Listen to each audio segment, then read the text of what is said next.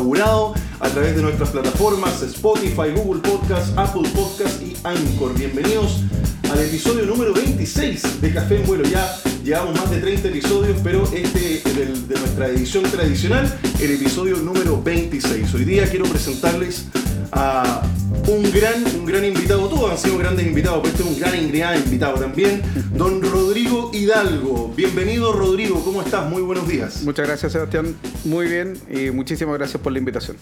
Estamos aquí con Rodrigo Hidalgo. Él es nada más y nada menos que el gerente de flota de JetSmart, aquí en la base de Santiago. Bueno, en realidad para todas las bases eres, eres el gerente de flota.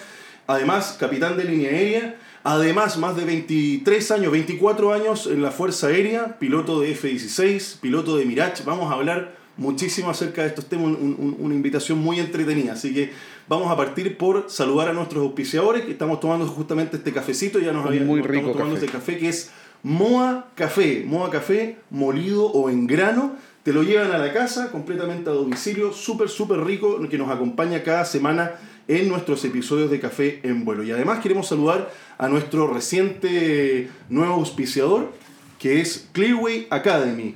¿Quieres convertirte en piloto comercial? Clearway Academy es tu oportunidad. Escríbenos hoy y recuerda que si escuchas Café en Vuelo, además te ganas un bolso. Viene el bolso con el pack, el Dalton, el calculador. Ahí, ahí hay, un, hay un regalo bien interesante para los que se inscriban a través de Café en Vuelo. Rodrigo, capitán de línea aérea, piloto de F-16, qué maravilla. Qué, mara- qué maravilla tu, tu- tu experiencia hasta el día de hoy. Yo, eh, una de las cosas que aquí nos destaca en Café en Vuelo es que nosotros hablamos de la pasión que nosotros tenemos, que es la pasión de volar, la pasión de vivir la aviación. Otros invitados también han hablado de su pasión, pero hoy día nuestro, nuestro eh, énfasis va a ser nuevamente en la aviación. Cuéntanos un poco cómo parte la aviación en tu vida. Mira, la verdad es que es bien, bien anecdótico porque eh, yo creo que como la mayoría de, los adolescentes, uno en la edad que tiene que tomar una decisión, 14, 15 años, ¿verdad? Eh, tiene, ciertas dudas de finalmente qué es lo que, va a hacer. Yo me acuerdo en mi colegio organizaron una visita a la escuela de aviación. Y yo era bien responsable, así que si, por algún motivo yo, yo no quería ir al colegio, mi mamá no me decía nada, que, que era muy raro en todo caso. Pero me acuerdo que esa vez se organizó la visita y le dije a mi mamá, no voy a ir, no, en realidad para... Yo quería estudiar ingeniería mecánica. Y me quedé pensando, todavía me acuerdo en la cama, nunca se me va a olvidar. Y dije, mejor voy a esta visita, capaz que aquí se decida mi futuro. Dije. y la verdad, bueno, me levanté y fui al colegio y hicimos ¿Qué, la qué visita. curso ibas ahí? Eh, debo estar, haber estado en tercero o cuarto medio. ¿no? Ah, ya, o sea, Sí, no, estaba, estaba próximo. Sí. Estaba yo, yo- próximo a yo- salir. yo- yo iba, eh, como te digo, para, ingeniería mecánica. Eso es lo que a mí me gustaba. Me gustaban las máquinas, etcétera. Y bueno, fui a esta visita. Era cuarto medio. De haber sido por ahí por abril, mayo. Y la verdad que me encantó. Me encantó el sistema, me encantó la disciplina, el orden, las instalaciones, ver los aviones. Y le dije a mi mamá que, que, que, como que había encontrado lo que realmente me había sentido que me, que me apasionaba. Eh, porque como te digo, es una edad en la que uno tiene que, que- tomar decisiones que, que le van a cambiar la vida sin saberlo. además que en la Fuerza Aérea en esa época también se entraba con se- segundo o tercero medio.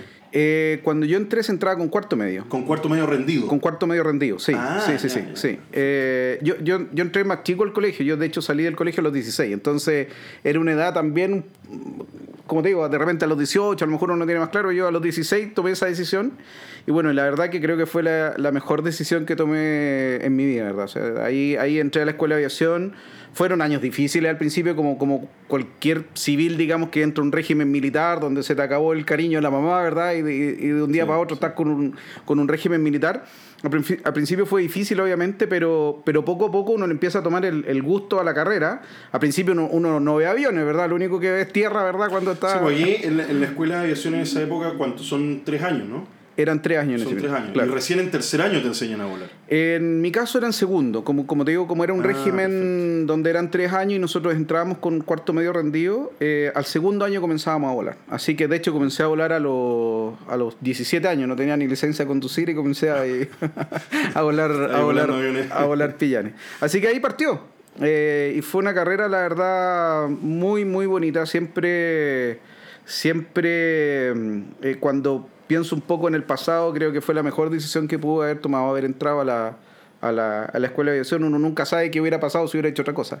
Pero eh, yo estoy muy contento con la carrera que tuve, muy agradecido a la Fuerza Aérea, aprendí mucho. Eh, y me dio, digamos, un, un, todo un, toda una base de conocimiento no solo aeronáutico, sino que también en el trato de personas, de, disciplina, de orden, etcétera, eh, de la cual estoy tremendo agradecido y que me, me ha permitido y me ha ayudado mucho en, en, en, en los, en las cosas que he hecho a posterior.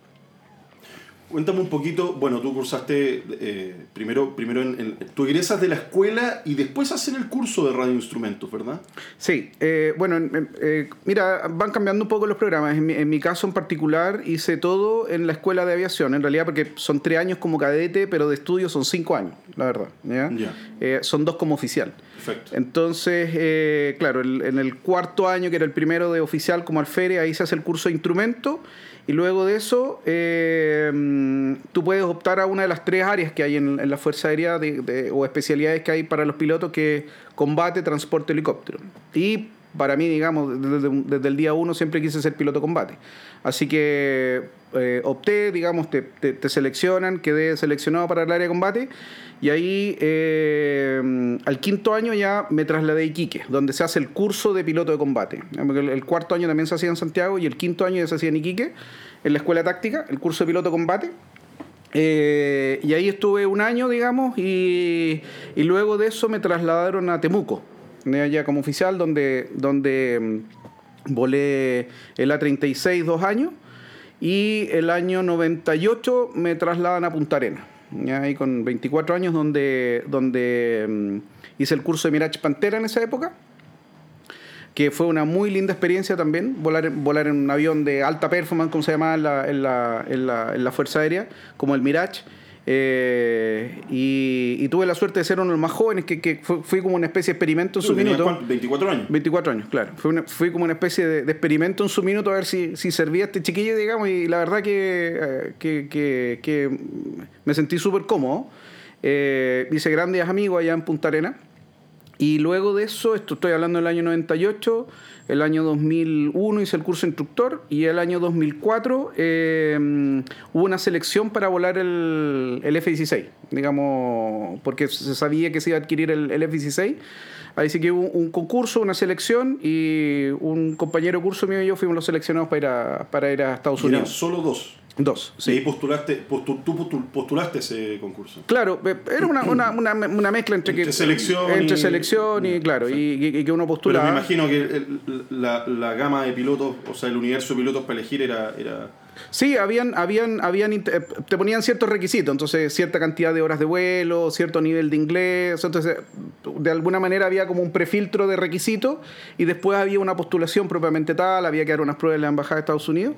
Y bueno, fui seleccionado, gracias a Dios, y, el año 2004 eh, me fui a Estados Unidos. Y ahí estuve todo el 2005 haciendo el curso de, de piloto primero de F-16 eh, luego de líder, donde te, digamos, te, te enseñan digamos, a, a, desempeñarte como líder de, de, cuatro aviones en un ambiente donde hace abastecimiento en vuelo, eh, misiones muy, muy entretenidas y bien, bien complejas, y luego el de, de, instructor de vuelo. Y eso ya era hacia fines del 2005. O sea, te fuiste a hacer el pack completo. El pack Los completo. primeros pilotos tenían que hacer, y eso fue ¿En qué, dónde, dónde físicamente? Eh, mira, el, el, curso en sí fue en, en Tucson, en, ya, la, Arizona. en Arizona. Perfecto. Eh, donde se, se, hacían los tres cursos y la verdad que fue muy, muy interesante. Eh, volábamos contra la Armada de Estados Unidos, con combates con F-18.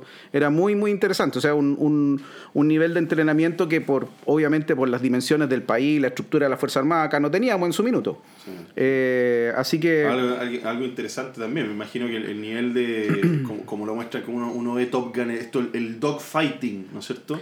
Eh, allá debe ser mucho más producido de lo que se puede lograr, por ejemplo, aquí en un ejercicio de combate, como tú dices, con la Marina, con la Marina norteamericana, con F-18, o sea, el nivel de, de unidades, de, me imagino que debe ser impresionante. Sí, o sea, eh, de hecho, como te digo, el, el, cuando fuimos a volar con, con, la, con, la, con la Armada de Estados Unidos, a, a, la base que nos trasladamos, de hecho, era Miramar. Donde... Ya, perfecto, más encima allá, en San Diego. Entonces, claro, uno joven se sentía ahí, digamos, el rey del mundo, la verdad. Pero, pero es un ambiente súper exigente, ¿ah? Muy, muy Sí, exigente. eh, muy eh, profesionalmente muy muy interesante yo creo que vimos un nivel que nosotros hasta ese minuto no habíamos visto de desarrollo profesional que obviamente después lo trajimos a la Fuerza Aérea eh, pero la verdad fue muy, muy, muy eh, interesante. Aprendimos muchísimo. eh, que como digo, era un, un- un- éramos, éramos dos, dos pilotos. Bueno, y, el- y en enero del 2006 ya nos fuimos a, a Dallas, a Fort Worth, donde estaban nuestros aviones, los, los, los Block Los que 50. se iban a llevar en el. Los que no íbamos a traer, claro. Que eran aviones nuevos, así que los Eh, vimos perdón, ahí. Ujú. Mencionaste el Block 50, entonces ustedes se entrenaron en otro modelo. o- Claro, nosotros teníamos un entrenamiento en un Block 42, que, que es muy similar en general el F-16, pero el avión que traía la Fuerza Aérea, que era el Block 50, traía otros sistemas más avanzados de los que volamos nosotros. Entonces teníamos que ir a un curso donde hacíamos el upgrade a todos estos sistemas nuevos que traía el avión. Claro. Eh, y de ahí lo trajimos en, en vuelo. eh, en febrero nos trajimos los aviones. eh, veníamos con unos pilotos estadounidenses también, un vuelo directo de Fort Worth a Iquique. Así que ahí llegamos, digamos, y, y partió toda la historia del F-16 en, en Chile. Pues, así que fue, fue la verdad un, un desafío muy, muy interesante profesionalmente, muy demandante también, porque había que hacer todo, digamos, o sea, había, había mucha gente que trabajó obviamente en el proyecto, generando la, infraestructura, todos los contratos, etcétera. O sea, había, ya había un mundo de gente trabajando, pero finalmente como el, lado visible es cuando ya el avión está volando, ¿verdad? Y ahí, y ahí digamos... No, además que ustedes fueron los primeros dos pilotos y los primeros dos instructores, entonces me imagino que el, eh, más allá de eh, más allá de la operación del avión y traerse los aviones, también hay un tema administrativo que no debe haber sido menor. O sea, generar los planes de estudio, las, los entrenamientos. Claro, como te digo, había, había, habían dos pilotos que ya, ya habían hecho el curso antes en Estados Unidos eh, y ellos trajeron parte de, de los programas, pero ya, ya con la experiencia de tener el avión acá, con la incorporación de nuevos sistemas, tuvimos que hacer mucho, mucho trabajo. O sea, todas Sí. las clases. Oye, ¿y Estados Unidos cómo se portó ahí en ese sentido? Eh, ¿Eso fue con la Fuerza Aérea Norteamericana? Mira, es la Guardia Nacional, Guardia Nacional de Estados Unidos. Ah, perfecto, sí. Pero eh, ellos tienen como una tutoría de la, de la, de la USAF. Y la verdad que, eh, honestamente, yo creo que fue muy bueno profesionalmente porque la gran mayoría de los pilotos del- de, la Guardia Nacional eran ex-USAF, ex-Navy o ex-Marines. Claro. Y muchos de ellos eran del Fighter Weapons School, que es, que es como el, es donde es una escuela de perfeccionamiento de los pilotos de combate de Estados Unidos. Por lo tanto, eh, no sé, en una unidad normal de, de la USAF habrá un o dos Weapons School. Nuestros instructores eran casi todos Weapons School. Entonces eran, era gente con mucho, mucho conocimiento. De hecho, te cuento, no sé, en- eh, de repente teníamos una misión de entrenamiento. eh, y nos decían, bueno, ¿y usted cómo sabe esto? Digamos, porque le preguntamos, es que yo estuve en la primera guerra del Golfo y me dispararon misiles y por eso sacamos la lección aprendida. O sea, era gente que había estado en guerra, ¿verdad? Entonces, en, en- todos veteranos, digamos. todo, la gran mayoría veteranos, gente que había estado en combate, eh, por lo tanto, esas imágenes que uno veía de, de la primera guerra del Golfo, donde uno veía una, una lluvia de, de baterías antiaéreas, bueno, muchos de esos pilotos estaban con nosotros. Entonces aprendimos muchísimo de experiencia real de combate eh, de ellos. Entonces fue, como te digo, muy, muy interesante. Todo eso al, estilo estadounidense, digamos, todos ellos lo escriben, su experiencia y mucho de eso obviamente lo trajimos. Así que fue una época muy, muy bonita, como te digo, eh, que profesionalmente nos dejó mucho, nos exigió mucho también, eh, pero, pero, mm, como te digo, eh, creo que fue un cambio súper importante en la Fuerza Aérea, porque traer el avión, no solo traer el avión y volarlo, tra- traía cambios en la logística, traía cambios en la instrucción, eh, entonces fue, fue, fue, un cambio completo para toda la- la Fuerza Aérea, básicamente. ¿no? Y, y también, o sea, sí, fue un cambio completo para la Fuerza Aérea, pero también para el Cono Sur completo, porque generan, generan un cambio, eh, eh, no sé, pues como si tuviésemos submarinos nucleares, ¿me entendí? O sea, Sí, eh, generó tener cambio. armas nucleares en un país, el, el cambio era drástico de tecnología, de sistemas de armas, de sistemas de, me imagino, de adquisición de blanco, o sea, todo, el, el, el, el avión completo venía a revolucionar el Cono Sur completo. Sí, mira, de hecho, eh, eh, yo creo que un- un- un- algo súper cierto lo que tú dices, porque a mí me tocó estar cuando volaba Mirage en, el, en un ejercicio que se hacía en Brasil que se llamaba Crucex, donde nosotros participábamos con Mirage, como te digo, me tocó en esa época, que era un, que era un avión que ya, ya era muy noble, pero era viejo, digamos, comparado con, porque ahí participaba Francia, Estados Unidos. Eh, y nosotros notábamos la diferencia de, al, al, hablar en ese minuto, como digo, con los pilotos de Francia, Estados Unidos, que tenían toda una metodología, metodología de planificación OTAN, conceptos de combate a media distancia, etcétera y nosotros en realidad era como, como volar a la antigua, casi como en la, como en la guerra de Vietnam. los franceses ya tenían el Rafale, claro, avión claro. También. Entonces, pero en, eh, luego me tocó participar en, en, otro Cruisex que fue el 2010 con los aviones y notamos la diferencia del tiro. O sea, era, era todo de tú a tú. O sea, a la par con los franceses, de hecho lideramos misiones nosotros. Eh, nosotros éramos los que hacíamos de misiones de escolta, misiones de barrio casa, que eran los que íbamos adelante, ¿verdad? Eh, y, nosotros éramos muchas veces los comandantes operativos de misión. Y los, y los, y los franceses o los, o los estadounidenses que estaban ahí subordinados a, esa misión en particular a lo que definiéramos nosotros. Así que, eh, como digo, nos cambió totalmente el nivel en ese minuto. Era, era de tú a tú en, en términos de entrenamiento, de preparación, de resultados, de, de los combates propiamente tal. Así que fue muy, muy interesante. En ese sentido, bueno, me imagino que e, fue como un, subirle el estándar completo a la Fuerza Aérea. Y, Absolutamente. se, codearon con las grandes fuerzas aéreas del mundo, básicamente. Eh, son ejercicios que son internacionales y que, logran compartir eso, como dices tú, estos protocolos, el, tipo de misión que realizan y finalmente sacan, sacan mejores, eh, mejores pilotos. Tienen, tienen un nivel de entrenamiento tan alto que, o sea, ni Dios quiera que vaya a tener que ocuparlo algún día, pero en el fondo es muy, me imagino lo rico que debe ser poder codearte con estas potencias mundiales de, de las fuerzas aéreas. Bueno, er, era algo desconocido para nosotros y, lo vivimos ahí por primera vez y como dices, fue una sensación muy, muy gratificante porque notamos el cambio, notamos el cambio y que éramos capaces de hacer misiones muy complejas, estoy hablando de misiones donde eran 20 aviones, ¿ya? O más, que enfrentándose a 12 aviones eh, entonces, son, son misiones complejas donde, donde, donde requieres mucho de coordinación, eh, horarios que se tienen que cumplir, reabastecimientos que se tienen que cumplir, ¿verdad? Son, son, es una serie de coordinaciones para que esto funcione. Es como una orquesta, ¿verdad? Donde hay muchos instrumentos. Eh, designan un comandante operativo de misión, que muchas veces éramos nosotros, que es el responsable en ese minuto de todo lo que está ocurriendo, es el que toma las decisiones, entendiendo todo lo que está ocurriendo también, ¿verdad? Entonces, la verdad es, fue un salto cuántico en, en, cuanto a, las capacidades que se adquirieron acá, desde el punto de vista de la preparación, del, del entrenamiento, del, del, del, poder cumplir objetivos. Así que fue ¿no? una etapa muy muy enriquecedora. Yo creo que. Yo creo que y, tuve la suerte de, de, haberla podido vivir, digamos. O sea, eh, tuve la suerte de haber estado en el, en el momento. En el momento exacto, porque haber sido esos pocos pilotos que participaron de esa primera etapa y como sentirte parte de del nacimiento de ese ciclo finalmente. Correcto, de todas maneras. hasta el día de hoy sigue, siguen, siguen ahí, siguen los aviones, siguen formando pilotos y, y, el orgullo, digamos, de, yo creo que para todos, el orgullo poder decir que tenemos F-16 aquí en, en, Chile, no es menor.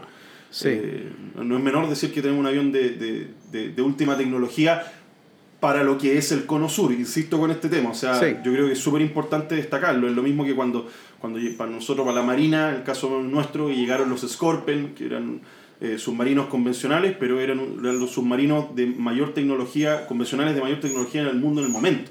Entonces, eh, eh, es notable, es notable la, la, historia. Así que, bueno, oye, ¿qué pasó, qué pasó finalmente? ¿Decidiste cambiar de rubro? Eh, no, no, creo que estemos para conversar el detalle del, del, por qué te fuiste a la Fuerza Aérea. Yo creo que 24 años, me imagino que cumpliste, sentiste que cumpliste tu ciclo. Mira, justamente eso. Lo que pasa es que hay, hay una etapa, digamos, que más o menos se produce en, ese momento, digamos, donde uno tiene la, la opción o de continuar en la Fuerza Aérea, digamos, hacer una carrera ya pensando en ser general, eh, o tomar otro camino. Y en mi caso particular, si bien, como digo, está muy contento en la Fuerza Aérea y hasta el día de hoy sigo muy agradecido, eh, mi decisión era, era tomar otro camino. Quería hacer otra cosa, quería hacer algo distinto también, porque uno también, en la medida que va ascendiendo jerárquicamente, va, va dejando un poco de lado el vuelo y va tomando tareas más administrativas. sí. Entonces, la verdad que yo quería, quería seguir relacionado al, al, área de vuelo y era el minuto de tomar la decisión. Así que eh, en, ese, en ese momento se abrieron las, las opciones en, en la TAM y postulé a la TAM en su minuto. ¿Pero a ti ya te, te había llamado la atención antes el vuelo comercial? Sí. ¿Habías tenido algo? Porque ah, de repente he conversado con gente que, no, mira, en realidad a los 10 años se me ocurrió y, y tuve las ganas de postular, pero en realidad después me arrepentí. Mira, Me imagino que eh, te tiene que haber pasado algún minuto, no sé. Sí, me, me llamaba la atención. Me imaginaba que era fome, sí. Lo, lo único Ya. que me daba que me daba susto. Es que cambiarte entre un F-16 y un, y un Sí. 320, no sé. pero pues, pero pero lo, lo, lo que me imaginaba es que me llamaba la atención mucho, como que, como que quería quería eh, conocer cómo era este mundo, eh, pero desde el punto de vista del vuelo me imaginaba que era fome. Eh, Eso es lo que me pasaba. Eh, pero como te digo, como ya básicamente en el punto donde estaba de carrera en la Fuerza Aérea, tarde o temprano iba a dejar de volar igual. Prefería volar, entre comillas, algo fome, ¿verdad? Que, que suponía que era fome, a, a no volar. Eh, Yo no diría que fue, pero es muy distinto. Es que- imagino que el cambio debe haber sido súper drástico. Sí, bueno, es que como te digo, era, era lo que yo pensaba. al avión a... Sí, claro, era lo que yo pensaba. Claro. Eh, pero bueno, como te digo, después ingresé a una línea aérea y me di cuenta que, que, que en realidad eh, no tiene nada de fome, digamos. Sí. Eh, los desafíos son, son, son obviamente muy Son distintos. Eh, pero es un vuelo tremendamente profesional también, ¿verdad? Es un vuelo muy exigente y con otra responsabilidad, ¿verdad? Que el de llevar pasajeros, ¿verdad? Eh, y digamos, claro, uno deja de lado la G, pero, pero las responsabilidades son, son, son de otro tipo. Entonces, la verdad que lo he encontrado muy entretenido, eh, si, si lo queremos llevar a términos simples, ¿verdad? De cómo, cómo cambió mi, mi, mi imagen de lo que pensaba a lo que realmente me encontré. Eh, no, y también muy contento con el cambio. ¿eh? Como digo, creo que era el momento de hacerlo. No, no- nunca me he arrepentido tampoco de haber dejado la, la- la Fuerza Aérea. Si bien, te vuelvo a insistir, estoy tremendamente agradecido de, del ciclo y de las posibilidades que me dio la, la- Fuerza Aérea.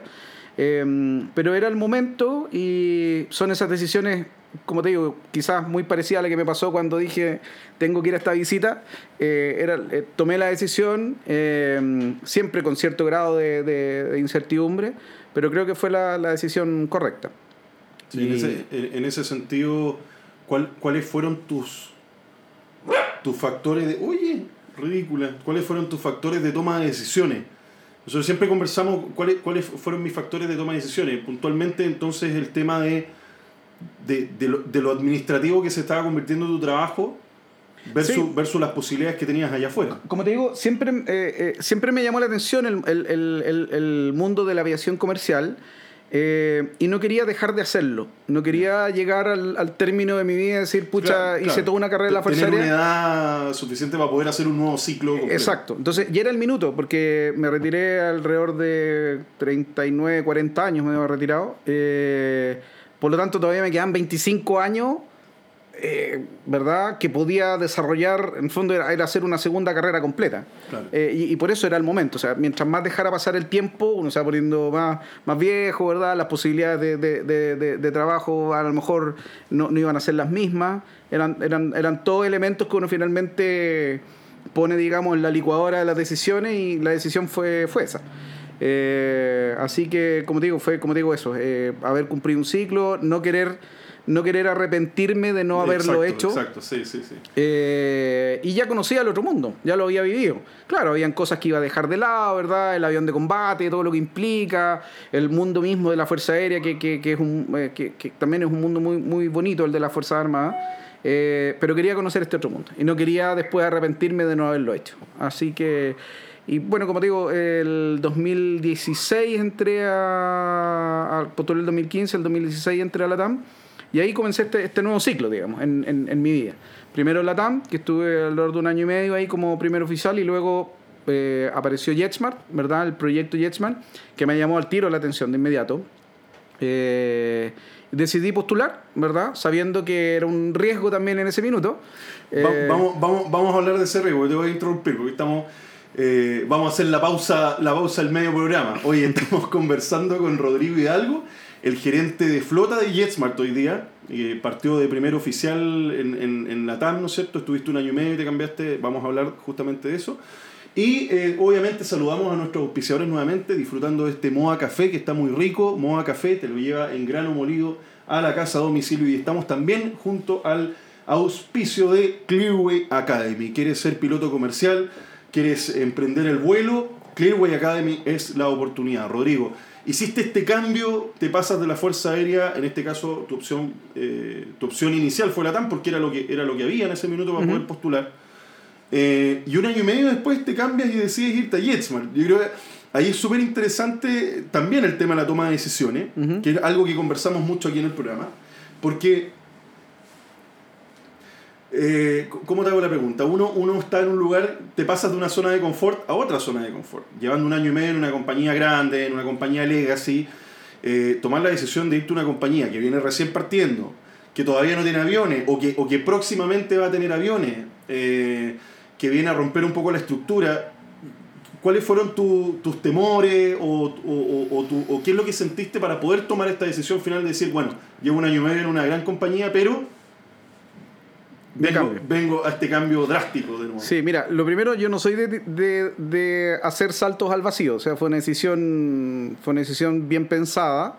Em, y el, a ver, yo también soy tremendamente agradecido de, donde estuve primero, que fue la TAM. Eh, aprendí mucho, obviamente, aprendí este, de esta aviación comercial, pero entré a una organización que ya era enorme, gigante, ¿verdad? Donde las posibilidades de influir o hacer algo distinto, que, que, era un poco lo que siempre, yo siempre fui como medio inquieto de hacer cosas, ¿verdad? En, en, en, la Fuerza Aérea también, ¿verdad? En su minuto. Eh, eran limitadas, digamos, porque, porque entré a la cola, obviamente, de una, de una organización que, de, enorme, que ya tenía muchos años, ¿verdad?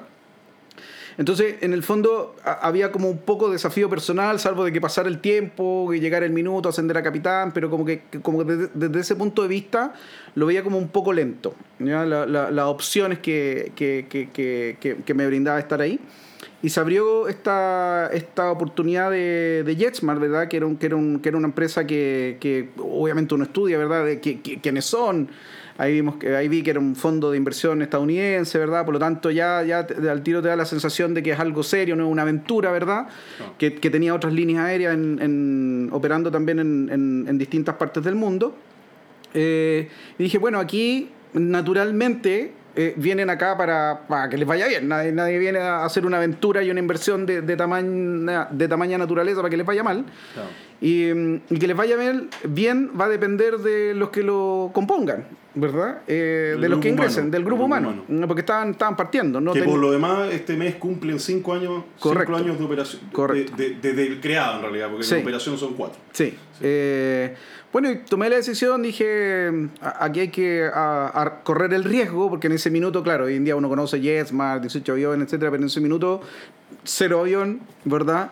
Eh, la oficina en su minuto de, de JetSmart había entretenido cuando entraba y tenían, no habían mesa, habían puertas. Eran, unos, eran unos banquillos con, una puerta encima que compraron, ¿verdad? Esos eran los mesones. Esos eran los mesones, haciendo honor al, concepto de ultra low cost. Y ahí, gente al tiro, eh, que te das cuenta eh, en su minuto, gente muy, muy, muy especial de la que estoy tremenda, tremendamente agradecido, como Jimena Rojas, que es la directora persona, Diego, que es el director de operaciones, Diego Convalía, eh, que al tiro tú sientes una acogida muy, muy distinta, ¿verdad? De, verdad me sentí nuevamente como persona, como, como que le interesa contar contigo. Por lo tanto, no era solo el proyecto desde el punto de vista de crecimiento, sino que eh, vi, vi personas buscando personas. Eh, y eso me llamó mucho la atención.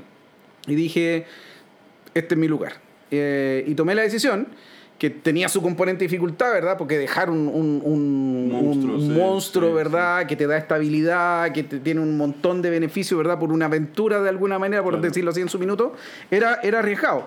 Pero lo conversé con mi, con mi señora y tomamos la decisión y, y de nuevo, creo que, creo que fue la decisión correcta en el momento oportuno.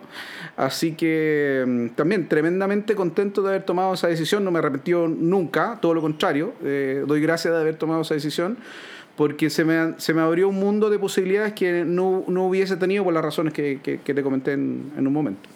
Ahí se da entonces la oportunidad, bueno, nosotros tuvimos la, la, la suerte de poder volar juntos mientras éramos, yo, yo estaba en, un, en, el proceso de preparación para ingresar a la línea y tú ya eras primer oficial y te quedan algunos pocos meses de primer oficial.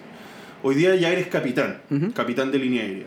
Eh, ¿te, sentiste, te, te, sentiste que habías llegado a, al como a un nuevo inicio de un proceso, porque me imagino que ser capitán de línea aérea también te genera un nuevo inicio de otra etapa diferente. Eh, eh, eras comandante en la Fuerza Aérea, te pasas a primer oficial, ¿no es cierto? Pasas a la cola de un montón de gente, de una estructura gigante, pero nuevamente vuelves a ser capitán de línea aérea. Después vamos a hablar del tema de la gerencia, pero vuelves a ser capitán de línea aérea. ¿Qué sensación sentiste? ¿Te sentiste más cómodo? ¿Sentiste que, que, que el desafío era, era lo suficiente? ¿Que a lo mejor te faltaba un poquito más? Mira, eh, bu- buena la pregunta, interesante también, porque eh, co- como dices, yo llegué al grado de comandante en la Fuerza entonces estaba acostumbrado a ya tener cargos de responsabilidad después de, de- después de todo el tiempo que había vivido. Exacto. Por lo tanto, ser primer oficial eh, me resultaba más extraño que ser capitán. ¿Ya? Era, como, era como volver a ser, no sé, por decir una cosa, teniente. ¿Te fijas?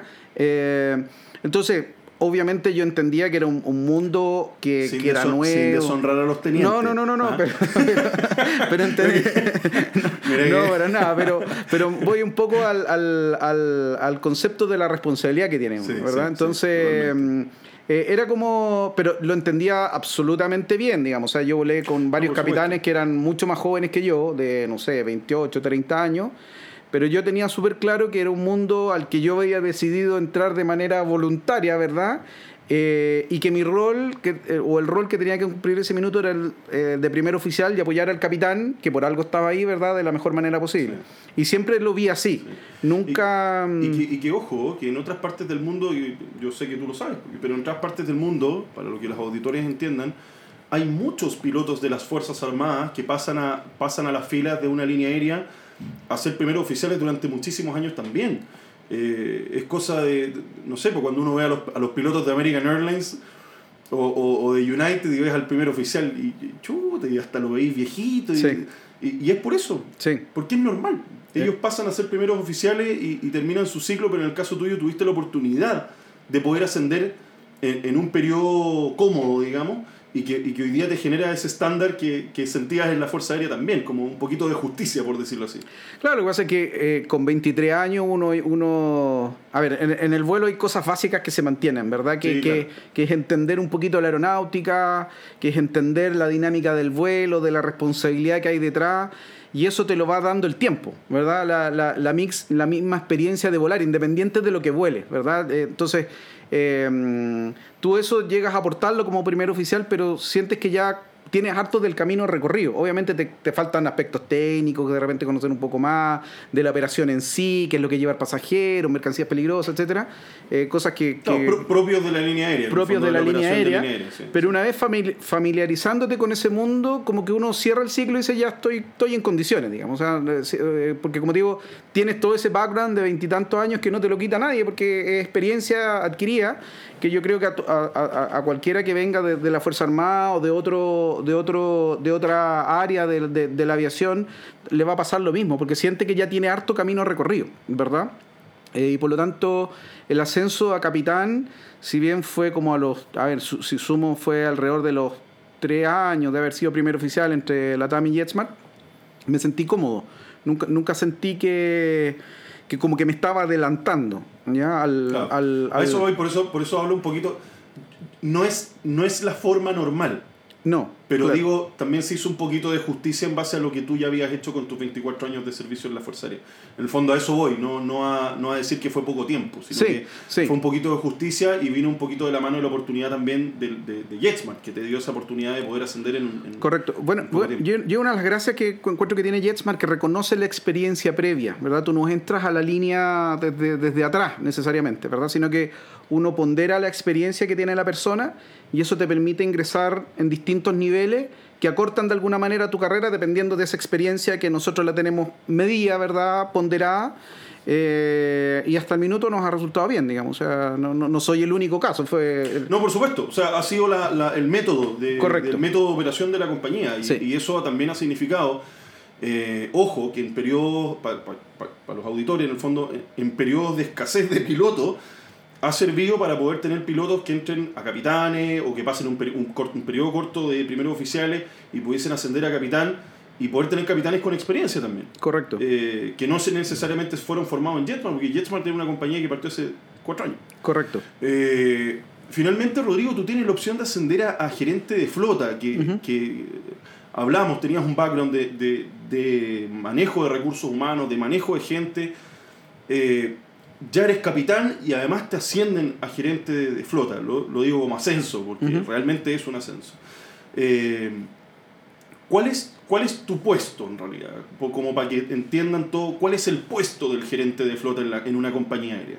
Sí, eh, Mira, si, quisiera resumirlo de manera, de manera simple, eh, yo estoy a cargo de los pilotos, ¿verdad? Por lo tanto, todo lo que le ocurra a los pilotos desde el punto de vista administrativo y operacional eh, depende en gran medida de mí. Hay otras áreas, obviamente, que participan, ¿verdad? Pero desde el punto de vista del, del, como te digo, de la responsabilidad administrativa y operacional, de lo que hagan los pilotos es, es mía. Eh, por lo tanto, como digo, van desde, desde, temas normales de que los pilotos necesitan permisos, ¿verdad? vacaciones, etcétera, hasta entender problemas que hayan ocurrido en algún vuelo con pasajeros, etcétera. Me están llamando permanentemente para, ir eh, eh, tomando decisiones juntos al minuto que hay que resolver un, problema particular que se presente en, un vuelo. Así. Bueno, pero además de todas esas funciones y todo eso, todas esas atribuciones, digamos, como gerente de flota, yo creo que, bueno, tú asumiste como gerente de flota el año 2019. Sí, si no me equivoco. 2019, sí, 2019. Me imagino el desafío gigantesco que es enfrentarte a la crisis que hemos tenido actualmente. Eh, en ese sentido, ¿cuáles, ¿cuáles han sido los desafíos más duros, más difíciles de manera personal? Eh, porque finalmente tú estás a cargo de gente. Eso es, independiente que haya un tema administrativo, igual eh, como que uno igual siente que tiene el vale por esa gente. Uno, tiene ese peso encima. Sí, mira, yo eh, tiene que ver mucho con la cultura de la compañía también. Creo que nosotros somos súper cercanos en general y, y, los números tampoco son, son, son tan grandes, ¿verdad? Entonces, eh, cuando se desató la crisis, nosotros teníamos alrededor de 120 pilotos, a los cuales conozco a todos, no, no en profundidad obviamente, eh, pero sí los conozco a todos, o sea, no veo una cara y lo reconozco. Claro. Eh, y, y, producto de reuniones, etcétera, eh, uno va generando lazos con las personas, ¿verdad? y, y, la crisis se desató prácticamente un año al, año que yo estaba en el puesto. Y, y, yo creo que lo más difícil fue tener que dejar ir a personas, definitivamente. Porque, eh, pero había que hacerlo porque era una realidad donde básicamente la, eh, estaba también en juego la supervivencia de la, de la compañía, había que tomar decisiones duras, ¿verdad? Eh, pero tener que dejar ir gente en un momento así, donde uno sabe que las posibilidades de encontrar trabajo como piloto eran prácticamente nulas eh, yo creo que sin duda ha sido lo más difícil y doloroso que me tocó que me tocó vivir, incluso si considero la experiencia en la Fuerza Aérea, Es que eso, eso te iba a preguntar, porque en el fondo, ok, uno en la Fuerza Aérea, en la Armada, uno, uno sanciona, qué sé yo, le, le toca tener que enfrentar de repente situaciones complicadas, porque no es fácil sancionar a una persona, eh, pero aquí no estás sancionando. Aquí tienes que decirle que se tiene que ir. Sí. Entonces me imagino que eso para ti, para ti fue una experiencia completamente distinta a lo que habías vivido. No, como te digo, fue, fue súper dura el minuto. Bueno, la decisión no la toma uno solamente, de verdad se analizan los antecedentes de las personas, etcétera. Hay, hay, hay, todo un proceso detrás de la toma de decisión final. Eh, pero el minuto que tú ya sabes, digamos, tal persona va a salir y que tú lo sabes, digamos, yo, yo no dormía. ¿Verdad? Eh, por, porque también por respeto a la persona eh, hay que decírselo de frente, ¿verdad? No, no, puede, no puedes mandarle una carta o un WhatsApp, un correo, oye, hasta aquí no me llegamos, ¿verdad? Eh, quise hablar con cada uno personalmente, ¿ya? como ya algunos sabían, algún, en algún minuto no, no, no, no me respondieron, pero, pero la decisión del equipo, ¿verdad? y, y mía en particular también fue hablar con cada uno en persona explicarle los motivos, ¿verdad? Las razones que, que eran obvias, ¿verdad? La, aviación se vino abajo en un, en un 90%, eh, cayó la, la, operación, ¿verdad? Si teníamos, no sé, 4.000 horas, pasamos a 400. Eh, entonces, la verdad que no había opción. Eh, y a pesar de que uno lo entiende desde el punto de vista lógico, ¿verdad? De los números, de todo lo que quieras, pero uno sabe que hay todo un trasfondo humano detrás de una toma de decisiones eh, en la que en la que eh, de verdad es súper, súper doloroso, no, no es para nada simple. Eh, y te genera niveles de estrés también que yo no había sentido, ¿verdad? Porque, porque finalmente te puedes equivocar, pucha, será la persona correcta porque y, tú también te cuestionas porque no es nosotros, que en general nosotros teníamos una flota muy, muy homogénea, muy buena, entonces eran, eh, como te digo, decisiones súper súper difíciles desde el punto de vista humano. ¿Ya? Desde punto de vista de los números da, ¿verdad? Uno suma y, no te da el balance y, tienes que tomar una decisión. Pero va mucho más allá desde, el punto de vista humano y, para todos, ¿ah? no fue solo para mí como para cuando, cuando finalmente tomábamos la decisión, a todos nos dolía mucho, sobre todo que veníamos de, de una etapa de crecimiento, expansión, eh, un grupo en general súper unido, ¿verdad? Eh, y tener que tomar decisiones en, en, en ese contexto que es donde hay una empresa cercana, ¿verdad? No es un, no sé, no, quiero hablar más de los bancos, pero, por hacer un, una analogía, ¿verdad? No es un banco, ¿verdad? Donde, donde se va el oficinista número X, ¿verdad? Aquí era una persona que tú conocías que, y que tenías que dejar... Claro, con el que operabas todos los días, qué sé yo. Con el que volaste muchas veces, quizás. Así que fue súper, súper difícil. Rodrigo, la verdad es que no, mira, podríamos hablar mil horas de la, de la, de la crisis puntualmente. Eh, me gustaría que me contaras un poco eh, cómo, ves, cómo se ve hoy día el panorama eh, la aviación sigue, sigue estando muy, muy débil. Sin embargo, llegamos un año y medio en esto. Llegamos un año y medio y eh, comienzan a ver ciertas luces, comienza a ver cierta luz al final del túnel, se ve lejos todavía, pareciera lejos, pero también podría, podría parecer muy explosiva en algún minuto.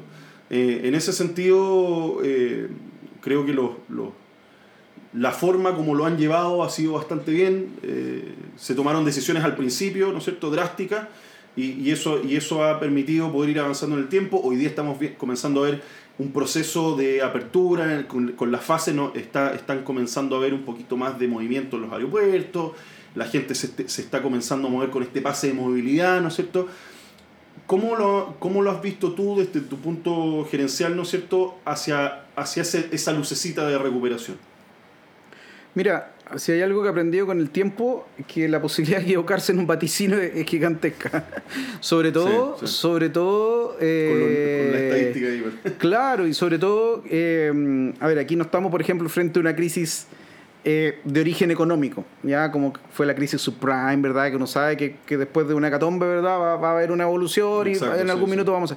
Aquí estamos frente de alguna manera a un ente vivo, que es un virus, ¿verdad? Bueno, algunos dicen que los virus no están vivos, pero bueno, supongamos que, que sí, que muta, ¿verdad? Y por lo tanto, mientras esa eh, incertidumbre exista, eh, en qué se va a transformar este virus, va a venir otra variante, van a funcionar las vacunas, yo sigo siendo cauto en el sentido de de, de, cuánto va a durar. Yo creo que finalmente, obviamente, se va a recuperar, se va a controlar todo, ¿verdad? Todas las pandemias históricamente se finalmente se, terminan en algún minuto. El tema es cuánto, cuánto va a demorar, porque como digo, por, por esta dinámica que, que en realidad la, desconocemos. Eh, pero creo que, pero creo, creo, y, insisto, con, con, la posibilidad de equivocarme, que, que la, la, peor etapa ya la pasamos, ¿verdad? Y que, y que ahora efectivamente viene un proceso de recuperación eh, y que probablemente sea, sea explosivo porque la necesidad de viajar sigue existiendo en las personas, de movilizarse quizás con más ganas aún, ¿verdad? Gente que hace mucho tiempo no ha podido ver a sus familias, eh, nosotros mismos lo vemos en la compañía que tenemos hartos extranjeros, ¿verdad? Que quieren, quieren viajar y no han podido, entonces esa necesidad de viajar existe. Y una vez que se corten las barreras, yo creo que sí se va a producir de, de alguna manera un, un boom quizás medio, medio, medio explosivo. Eh, el tema es cuándo, como te digo, que es lo único que no, no, no, me atrevería a, pronosticar. Serán tres meses, seis meses, un año, no, no, no la verdad no, no, tengo idea. Ojalá que sea lo menos posible, ¿verdad? Eh, pero, pero de que se va a recuperar yo no tengo duda, no, no, tengo duda. Como te digo, mi, mi único temor es, decir cuándo, ¿verdad? Eh, nosotros como compañía creo que estamos tomando las, las, las medidas, hemos, hemos, ido de manera cauta, ¿verdad? haciendo los procesos que nos permitan estar preparados para eso. Estamos haciendo los ascensos de nuestra gente, de nuestros primeros oficiales, ¿verdad? Eh, de tal manera que ahí tenemos una base de capitanes para, para cuando venga un, eh, se produzca la necesidad. Así que eh, es, es, bien desafiante, es bien desafiante porque mm, tienes que buscar un balance entre tener la dotación que te permita operar si se llega a aumentar de manera rápida o quizás media exponencial, Sí, sí. pero tampoco sobredotarte porque puede que vuelva a venir un... Sí. un- un- Yo, yo creo que ese, eso debe ser el tema, un tema muy, muy difícil de poder predecir con, con cierta exactitud. O sea, te- hay que tener un, un más o menos 25 en la probabilidad del error, digamos, porque, porque lo que está pasando en Estados Unidos, por ejemplo, que empresas como United, como American, han tenido que cancelar de a 200 vuelos semanales por falta de tripulaciones. Claro. Eh, ahora United acaba de anunciar la compra de- masiva de aeronaves. eh, acaba de anunciar el contrato de, de muchos, muchos pilotos y tripulaciones. Delta ya anunció que va a necesitar más de, más de 2.000, eh, perdón, 1.000, 1.000, 1.000 pilotos. Va a contratar de aquí al verano del 2022. O sea, es, claro, son números gigantescos. Para flotas, para flotas de 12.000 pilotos, 13.000 pilotos. Estamos hablando de, una, de flotas, pero tremendamente gigantes. Eh, y, y uno de repente mira para acá y uno dice, chuta, y nosotros no, como que nos queda tanto por avanzar todavía. Sí. Pero también podría ser explosivo, como dices tú. Sí. Mira, yo, yo creo que la diferencia con un mercado como el europeo o el estadounidense es que eh, tiene que ver un poco, quizá, yo insisto, no, no, no soy experto ni me las quiero dar de experto tampoco, pero con el contexto vecinal de alguna manera. Porque Estados Unidos, ¿verdad? Su, su, su, su gran fuerte es el mercado interno, ¿verdad? El Sí, doméstico, o sea. entonces, y ellos de alguna manera tienen medianamente controlada la pandemia, son los que producen las vacunas, ¿verdad? Por lo tanto, ellos han, ellos han ido liberando sus medidas. Aquí lo que está muy deprimido es el vuelo internacional. Y en el caso de JetSmart, por ejemplo, el- nuestro vuelo internacional es Sudamérica, ¿verdad? Y, y mientras el- et- este contexto vecinal siga con niveles de, de- de pandemia altos, ¿verdad? Con, eh, y con, con- la cantidad de casos y variantes que tienen, que, que es distinta a la que tiene Chile, que lo- ah, por lo menos por ahora está un poco más controlado, eh, es difícil llegar y abrir, ¿verdad? Y llegar porque, porque hay la situación de pandemia donde nosotros nos movemos no está totalmente controlada como si ocurre en Estados Unidos. Entonces son, son realidades distintas que obviamente nos afectan de manera distinta también. Entonces, yo, yo creo que mm, es- eso ha incidido en, en que aquí sea un poco más lento, porque nuestro mercado doméstico eh, es pequeño, ¿verdad? O sea, no, no- y, y habiendo tres, tres grandes compañías, digamos, que operan acá, o tres principales más, eh, eh, la torta a repartir es chica, ¿verdad? Y el. Y el eh, y, y- y la incertidumbre justamente está en qué pasa con el- los países de, de- de alrededor, ¿verdad? En qué minuto controlan su pandemia, eh, porque eh, si esto se llega y se abre, ¿verdad? Podría desencadenarse una segunda crisis sanitaria, no sabemos. Yo creo que, eh, entonces, eh, yo, yo creo que el, el- el impacto y la, y la incertidumbre está justamente porque lo- los- lo- los factores no son manejables por la empresa, ¿verdad? Ni, ni, ni, ni siquiera a nivel nacional. Dependen también de lo que ocurra en, en- en otros países. Entonces, eso nos hace ser cautos, eh, súper optimistas en todo caso, ¿verdad? Pero cautos en el timing. Es decir, eh, como digo, no podemos llegar y sobredotarnos en este minuto, ¿verdad? Porque puede que se venga una, una nueva... Bueno, yo, yo creo que finalmente lo interesante es la estructura que tienen ustedes como compañía, en el fondo, que, eh, que, que- vienen en el proceso de inversión, o sea, están en un proceso de crecimiento. La compañía lleva cinco años hoy día, cuatro operando, pero el programa era a tener en 10 años 100 aviones y, y- y en el fondo tener ruta por toda Sudamérica. Ese plan sigue. Sí, no, Eh, no, es, es, un plan que no que, que- que está ahí, está ahí, está, está Sí. avanzando más lento, pero, pero está ahí a, De- a la vuelta de la esquina. digamos. De todas maneras, y, y por eso te digo, nosotros somos muy optimistas en que, y esa es la meta, ¿verdad? Y, y, y, y crisis han habido, desde que yo tengo recuerdo, en, en- que estaba en la Fuerza Aérea, que, que hubo Sí. crisis, ¿verdad? Y esto es cíclico. ¿verdad? Y de repente se viene todo abajo, mm, los pilotos sobran y de repente hay un, hay un boom, no hay pilotos en ningún lado, ¿verdad? Hoy en día estamos en la parte baja, digamos, del, de la ola. Eh, pero va a empezar a subir, sí, como te digo, el tema es cuándo, ¿verdad? Y en, y en ese cuándo hay que ser cuidadoso porque uno tampoco puede, eh, eh, no, no queremos contratar gente para después despedirla si viene una crisis de nuevo, ¿te Sí, fijas? Entonces, vamos, vamos, eh, nosotros toda la semana analizamos cómo, cómo están nuestras Eso te dotaciones, iba a ¿verdad? preguntar, el análisis que están haciendo en Sí. el fondo para ver la, la cantidad de dotaciones en base a la demanda que está viendo. Correcto. Eh, a- a- ¿qué, qué es lo que, qué es lo que se prevé?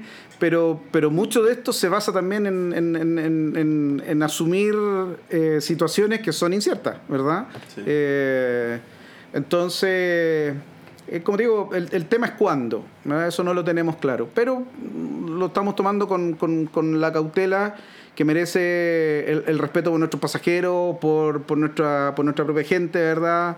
Eh, queremos que los pilotos que están con nosotros vuelen, ¿verdad? Eh, eh, y, y, es un proceso que ha sido duro, largo, ¿verdad?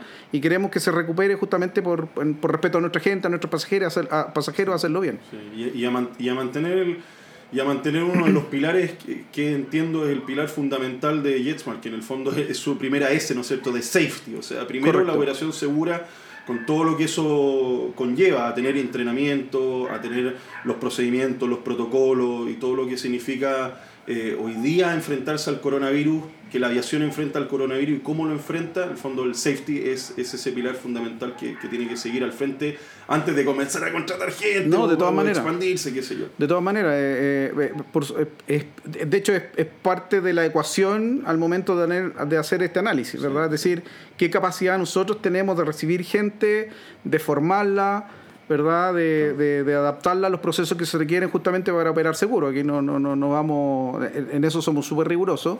Eh, y, y, tenemos una capacidad limitada que también limita, digamos, en el caso de, de, un eventual boom, que tenemos que hacer los procesos bien, no, no nos podemos descuidar en eso, ¿verdad? Por eso te digo, no, y hago el hincapié porque además es parte del, del, del concepto fundamental de una línea aérea low cost. O sea, eh, eh, el, la, las, bases, las bases fundamentales de una línea aérea low cost es basarse primero en la seguridad, que tienen que operar con el máximo nivel de seguridad posible. De todas maneras, de hecho, es un muy buen punto porque... porque mucha gente lo critica, es que mucha gente, en todo, en todo el mundo, esto en todo el mundo, ¿eh? Eh, las líneas aéreas eh, de bajo low cost, de repente entra la crítica popular, ¿no es cierto? Pero ojo, que la, la, la base fundamental es la seguridad. Sí, bueno, como tú lo dices...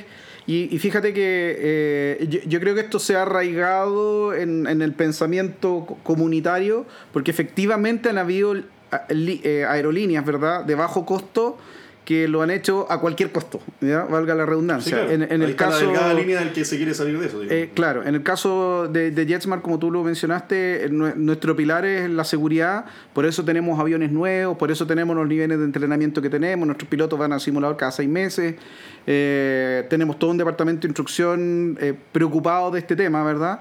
Porque eh, justamente lo que queremos que la gente entienda es que ser ultra low cost no significa que eso es a costa de la seguridad, ¿verdad? Exacto, eh, ser, exacto. ser, ultra low cost significa ser eficiente, ¿verdad? Y que nuestros procesos, nuestra estructura de costo es acotada, nuestros procesos los tratamos de hacer de la manera más eficiente posible, de tal manera de finalmente reflejar eso en, el, en, un, en un pasaje, ¿verdad? Pero nunca a costa de la seguridad, nunca. De hecho, todos los días nosotros tenemos una reunión donde analizamos todos los vuelos del, del día, ¿verdad? Los, los, pilotos nos informan qué es lo que ocurrió y cuando vemos algún tema que pudiera tener algún carácter de safety lo atacamos de inmediato. Se ataja, claro.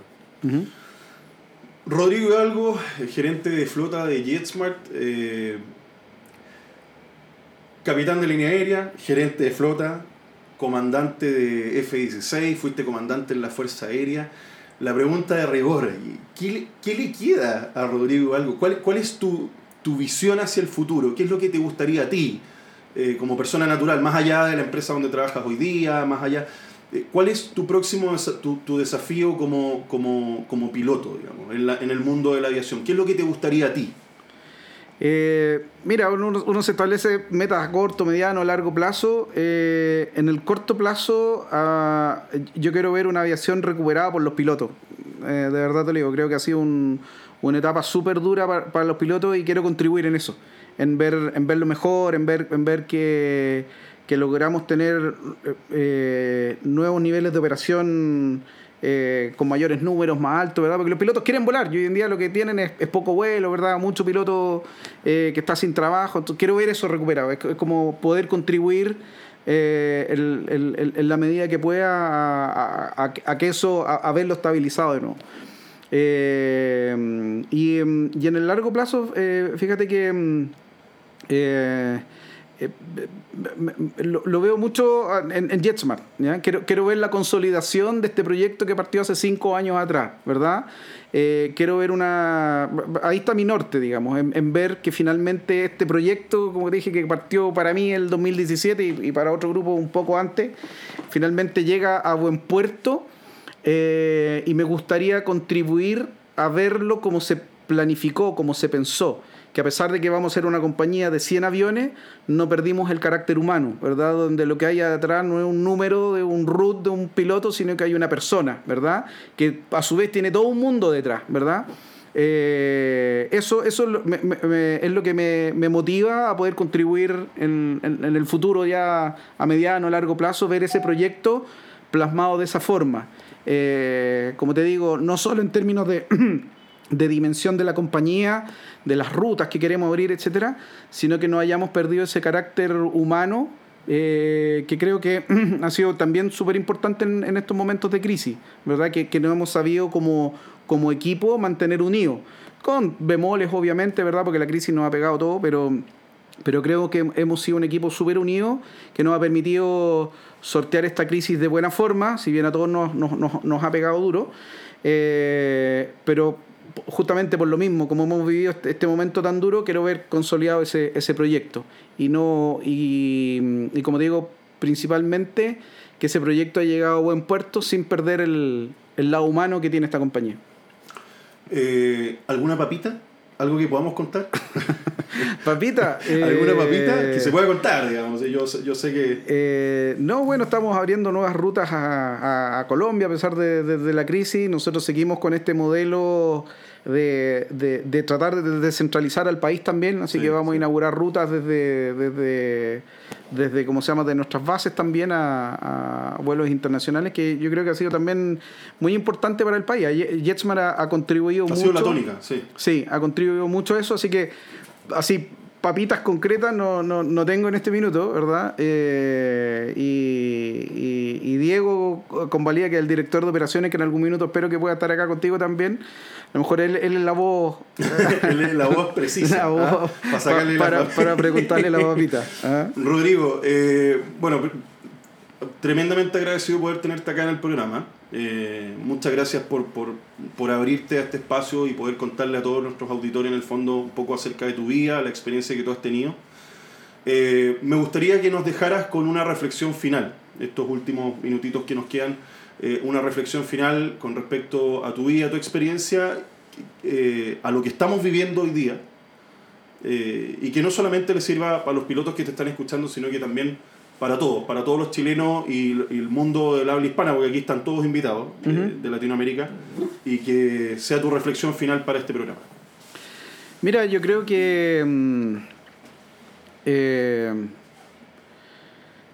esta es un buen momento para reflexionar justamente por, por lo que nos ha tocado vivir.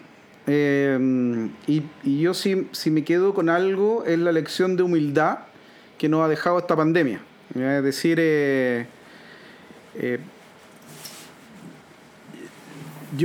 eh, cuando entré, sobre todo a este mundo de la aviación comercial, vi, cosas que en su minuto me llamaron un, poco la atención, que era el, y siempre lo digo, ¿ah? que sentía que, la gente nunca estaba conforme con nada, ¿verdad? Que, que no sé, si había un pernocte, por ejemplo, la gente reclamaba por las cortinas, que, que, los yogur que le daban, que, no sé, cosas, cosas bien superfluas, la verdad que a mí siempre me chocaron, ¿ah? te lo digo honestamente. Cosas como banales que... Como cosas como banales.